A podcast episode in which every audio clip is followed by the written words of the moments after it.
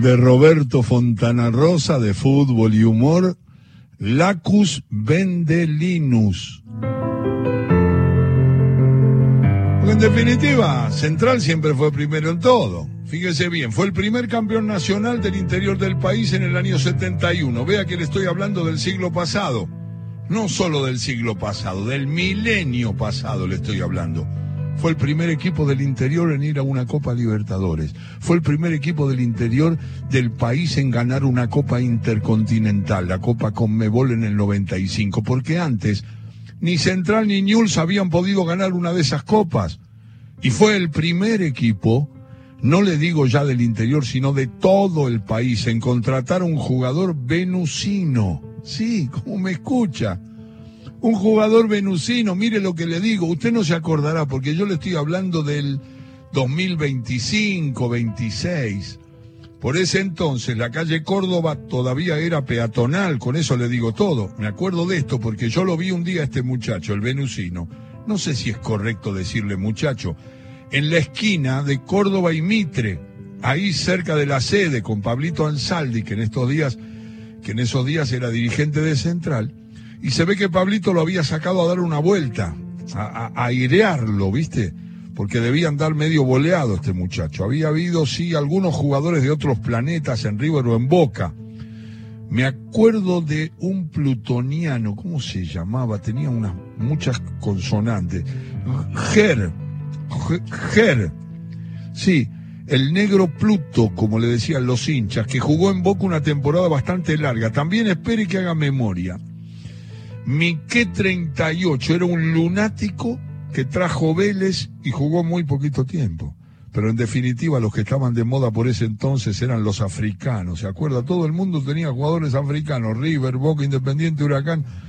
Hasta Tiro Federal había traído como cinco de esos negritos camerunenses, pobres pibes en condiciones infamantes porque ya en África se había reimplantado de nuevo la esclavitud cuando el quilombo aquel de Angola y también el otro asunto importante de que se habían terminado los diamantes en Sudáfrica.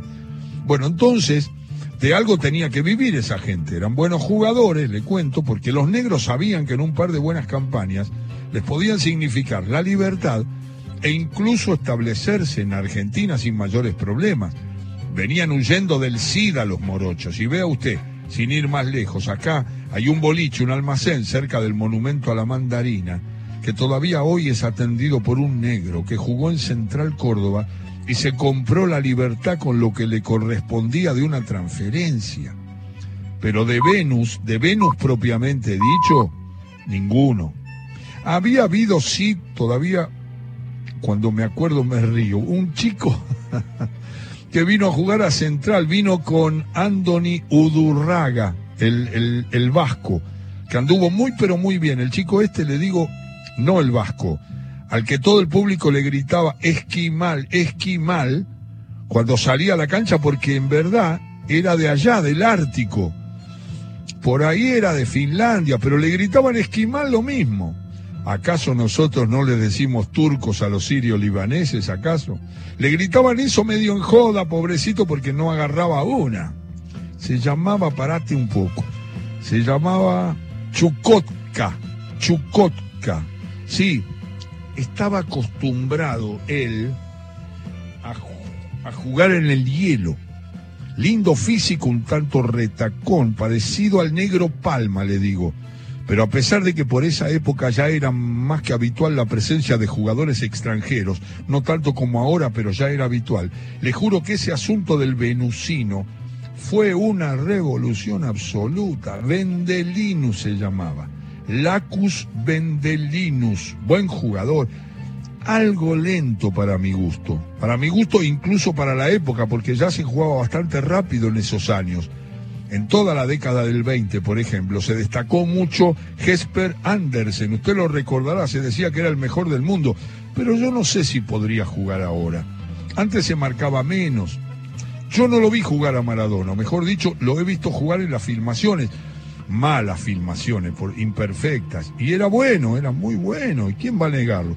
Pero no se marcaba, se dejaba jugar mucho, lo dejaban recibir la pelota y darse vuelta. Ahora yo no sé si podría ser lo mismo. Lo cierto es que este Vendelinus, el venusino, llegó acá y acá no anduvo. Yo no sé si habrá sido por el clima, porque le costó adaptarse, porque no lo entendían los compañeros, pero la cuestión fue que acá no anduvo. Y la gente es muy mala.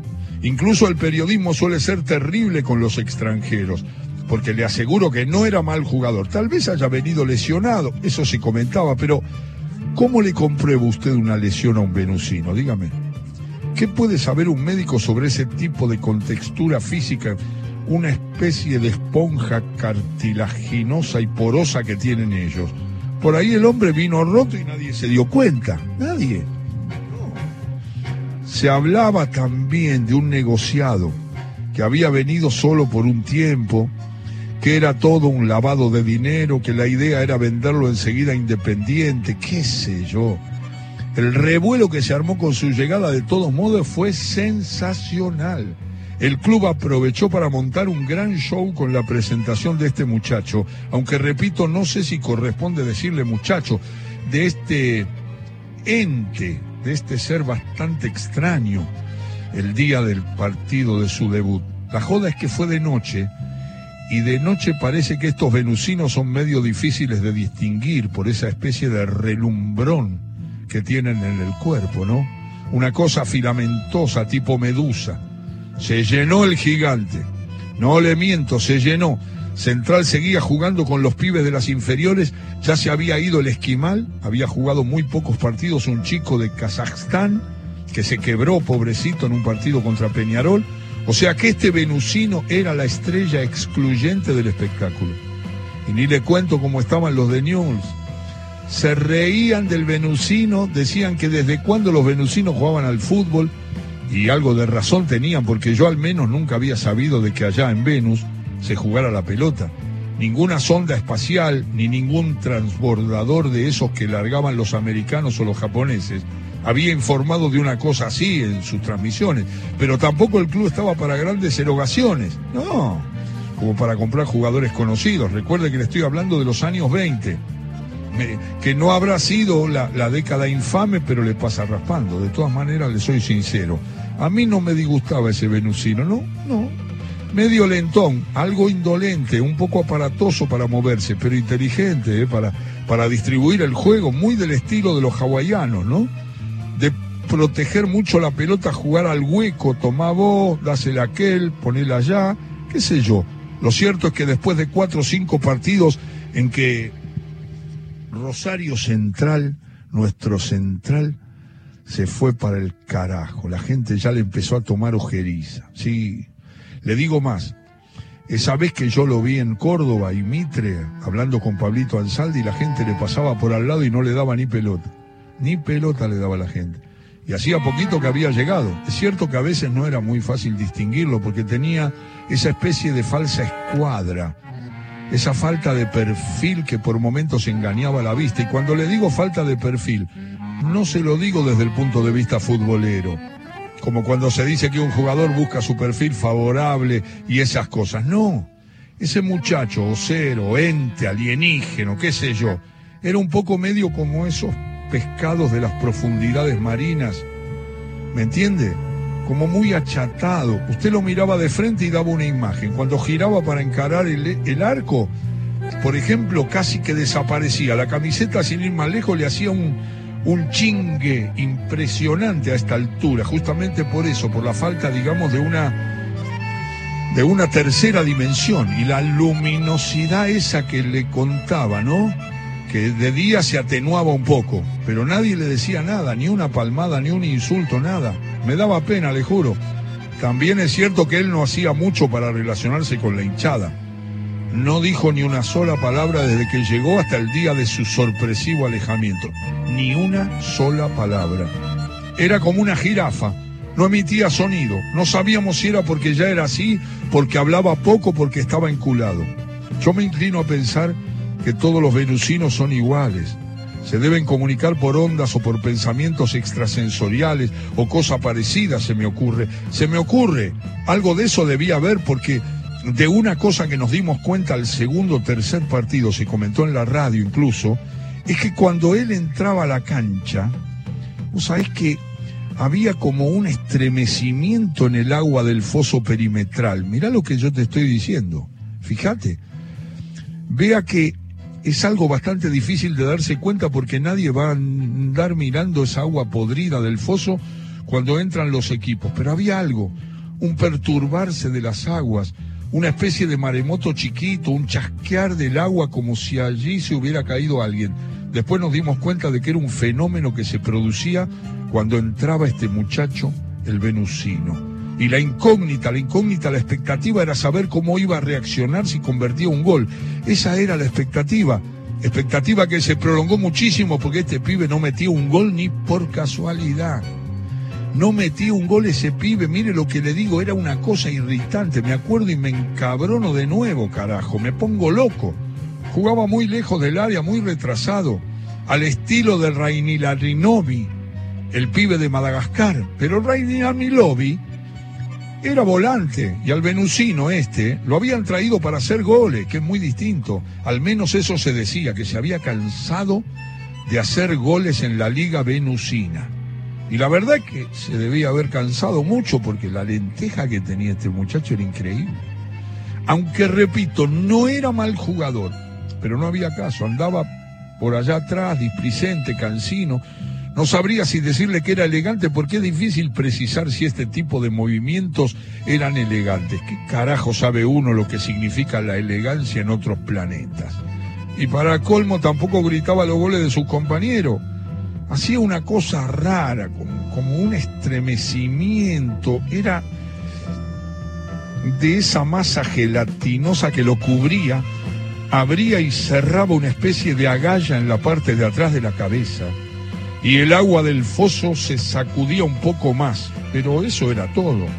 El asunto consistía entonces en ver si este chico, por llamarlo de alguna manera, la mandaba a guardar en algún momento para saber cómo reaccionaba, cómo festejaban los goles allá en Venus, o por lo menos para que metiera un gol de una buena vez por todas, porque la hinchada ya hacía cola para insultarlo al pobrecito.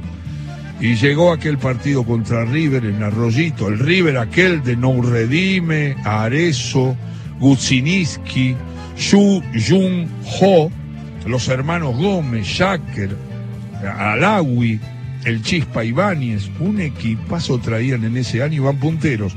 Y nosotros central en el medio de la tabla. Pero con la expectativa de sacarles el invicto, ellos venían manteniendo el invicto desde hacía 85 fechas, 85 fechas. Mire lo que le digo, no es moco de pavo, ¿no?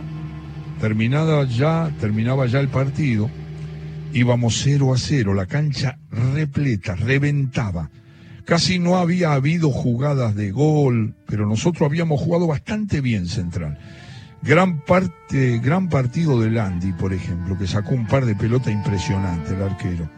Y faltando cinco minutos, cinco minutos, el flaco Isasi, el medio volante nuestro, saca un taponazo sorpresivo desde el borde del área que Viv Dixon, el arquero de River, que era un fenómeno, alcanza a tocar y la saca para el costado. La pelota pega en el palo y caprichosa se viene para el centro del área. ¿Sabe hacia quién? Hacia Vendelinus, hacia el venusino que estaba solo, pero solo, solo, ¿eh? paradito en el medio del área. Jamás entraba ese muchacho en el área, pero en ese preciso instante, vaya a saber por qué, estaba parado ahí, casi en el punto del penal donde deben estar siempre los goleadores. Vea, no sé con qué le pegó, le miento si le digo con qué le pegó, porque tampoco él tenía extremidades muy definidas. Le pegó no sé con qué y la tiró a la mierda. Pero decir a la mierda es poco. La tiró a la re... Lo remil parió no sé, cuatro o cinco metros por arriba del travesaño. Cuatro o cinco metros, le digo. No centímetros, metros. Se hizo un silencio en el estadio sepulcral. Una tumba fue eso. 80 mil personas en un mutismo inenarrable. Se lo deletreo. Inenarrable. Y yo tras agarrarme la cabeza como todos los otros plateístas porque me dio hasta pena, le juro, hasta pena por ese muchacho me dio. Me quedé después mirándolo a Vendelinus, a Lacus Vendelinus, al venusino, y pude presenciar aquello tan extraño, porque hubo mucha otra gente que esto que le voy a contar no lo vio, le juro. Hubo gente que se cayó desmayada, hubo gente que miraba al cielo puteando en todos los idiomas, hubo gente de River que se dio vuelta para abrazarse con los demás, hubo otros, Carmelo, mi compañero de platea, sin ir más lejos, como que se cayó en el asiento, se agarró la cabeza y no quiso ver más nada. Y que entonces no vieron nunca, como yo lo vi, lo que pasó con Vendelinus. Giró, giró este muchacho, como para volverse al mediocampo, pero de inmediato se quedó inmóvil. Su color habitualmente púrpura empezó a virar hacia el violeta y después al fucsia. Tuvo una suerte de palpitación como si estuviera agitado y la luminosidad se le intensificó un poco y después empezó a ponerse translúcido, translúcido, casi transparente y desapareció en el aire. Así como se lo cuento, desapareció en el aire, nunca más volvió. Recuerdo que el árbitro esperó un poco, desconcertado porque jamás había ocurrido algo así en el fútbol argentino y después de consultar con la cabina de control, le permitió a Central meter un cambio. Entró Harkuk, Recuerdo el marroquí, otro tronco. Y de Vendelino nunca más se supo, nunca más. Mire que yo cada tanto controlaba la formación de los equipos de otros países, pero nada, nada. Jamás lo vi integrando la formación de ningún otro equipo. Pero me dio pena, le juro. Vaya a saber cuánto le habrá dolido errar ese gol para hacer eso, para desaparecer de esa forma, como si se lo hubiese tragado la tierra o como efectivamente pasó desvanecerse en el aire. Tal vez sean criaturas muy sensibles, no sé. Es difícil comprender la conducta de los alienígenos. Más en casos como este, que ni siquiera emitía sonidos. Ya después vinieron el irlandés Donaki, Leduxu, el uruguayo Elvio Echerazá de Paz. Vino el subcampeonato del 29, la Copa Micronesia y la gente se fue olvidando del venusino. Todavía algún viejo como yo de tanto en tanto lo recuerda, pero para putearlo más que nada, pobre muchacho. O como quiera que se lo pueda llamar, eh, qué sé yo, muchacho, ¿no? Ser, ente o criatura alienígena.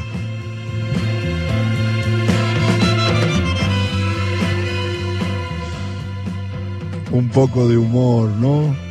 De distracción con este cuento de fútbol de Roberto Fontana Rosa, que está en el libro Te digo más y otros cuentos.